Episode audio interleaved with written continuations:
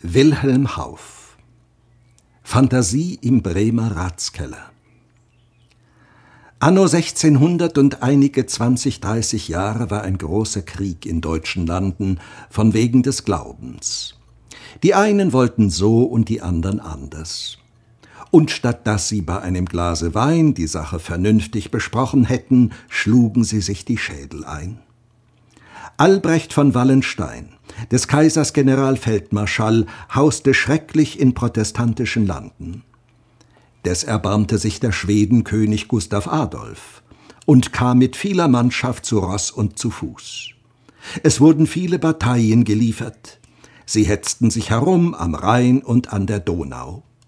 Geschah aber weiter nicht viel, weder vor noch rückwärts. Zu der Zeit waren Bremen und die anderen Hansestädte neutral und wollten es mit keiner Partei verderben. Dem Schweden lag aber daran, durch ihr Gebiet zu ziehen und sich freundlich mit ihnen einzulassen. Darum wollte er einen Gesandten an sie schicken. Weil aber im Reich bekannt war, dass man in Bremen alles im Weinkeller verhandle und die Ratsherren und Bürgermeister einen guten Schluck hätten, so fürchtete sich der Schwedenkönig, sie möchten seinem Gesandten gar sehr zusetzen mit Wein, dass er endlich betrunken würde und schlechte Bedingungen einginge für die Schweden. Nun befand sich aber im schwedischen Lager ein Hauptmann vom gelben Regiment, der ganz erschrecklich trinken konnte. Zwei, drei Maß zum Frühstück war ihm ein kleines. Und oft hat er abends zum Zuspitzen ein halb Emi getrunken und nachher gut geschlafen.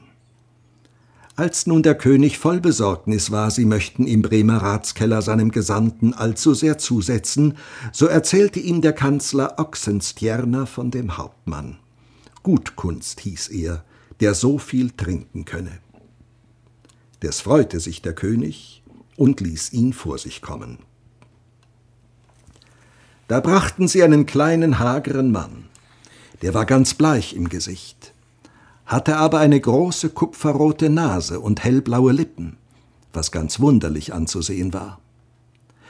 Der König fragte ihn, wie viel er sich wohl zu trinken getraue, wenn es recht ernstlich zuginge. O Herr und König, antwortete er, so ernstlich bin ich noch nie daran gekommen, habe mich bis dato auch noch nicht geeicht. Der Wein ist nicht wohlfeil, und man kann täglich nicht über sieben, acht Maß trinken, ohne in Schulden zu geraten. Nun, wie viel meinst du denn führen zu können? fragte der König weiter. Er aber antwortete unerschrocken, wenn Euer Majestät bezahlen wollen, möchte ich wohl einmal zwölf Mäschen trinken. Mein Reitknecht, der Balthasar ohne Grund, kann es aber noch besser. Da schickte der König auch nach Balthasar ohne Grund, dem Knecht des Hauptmanns Gutkunst. Und war der Herr schon blass gewesen und mager, so war es der Diener noch mehr der ganz aschenfarb aussah, als hätt er sein Leben lang Wasser getrunken. Der König sprach, kann ich bessere Gesandte finden nach der fröhlichen Stadt Bremen als diese? Und alsobald ließ er dem Hauptmann prächtige Kleider und Waffen geben, wie auch ohne Grund dem Reitknecht, denn dieser sollte den Schreiber des Gesandten vorstellen. Der König und der Kanzler unterrichteten den Hauptmann, was er zu sagen hätte bei der Unterhandlung, und nahm beiden das Versprechen ab, dass sie auf der ganzen Reise nur Wasser trinken sollten, damit nachher das Treffen im Keller umso glorreicher würde. Gutkunst aber, der Hauptmann, musste seine rote Nase mit einer künstlichen Salbe anstreichen, auf dass sie weiß aussah, damit man nicht merke, welch ein Kunde er sei. Ganz elendiglich vom vielen Wassertrinken kamen die beiden nach der Stadt Bremen. Und nachdem sie bei dem Bürgermeister gewesen, sagte dieser zum Senat, Oh, was hat uns der Schwede für zwei bleiche, magere Gesellen geschickt. Heute Abend wollen wir sie in den Ratskeller führen und zudecken. Ich nehme den Gesandten auf mich ganz allein. Und der Doktor Schnellpfeffer muss auf den Schreiber. So wurden sie denn abends nach der Betglocke feierlichst in den Ratskeller geführt. Der Bürgermeister führte Gutkunsten den Hauptmann. Der Doktor Schnellpfeffer, was auch ein guter Trinker war, führte den Reitknecht am Arm, der als Schreiber angetan sich recht züchtiglich gebärdete. Hinter ihnen gingen viele Ratsherren, die zur Verhandlung geladen waren.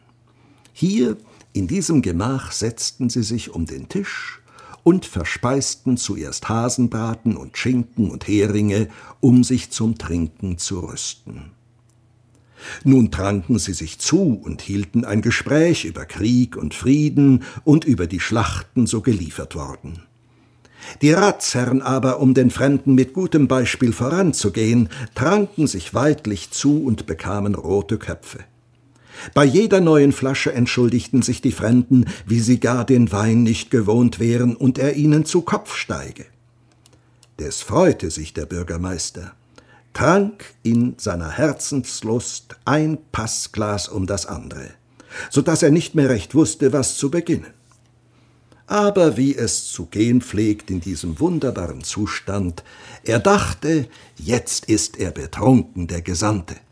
Und auch dem Schreiber hat der Doktor tüchtig zugesetzt und sprach daher, nun wollen wir anfangen mit unserem Geschäft.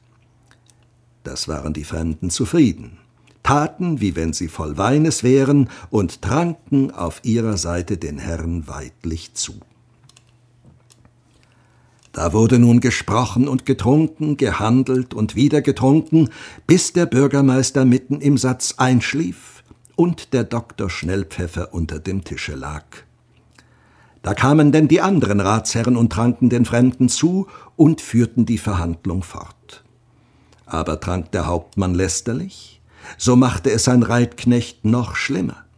Fünf Küper mussten immer hin und her laufen und einschenken, denn der Wein verschwand von dem Tisch, als wäre er in den Sand gegossen worden. So geschah es, dass die Gäste nacheinander den ganzen Rat unter den Tisch tranken, bis auf einen. Dieser eine aber war ein großer, starker Mann mit Namen Walter, von welchem man allerlei sprach in Bremen. Und wäre er nicht im Rat gesessen, man hätte ihn längst böser Künste und Zauberei angeklagt.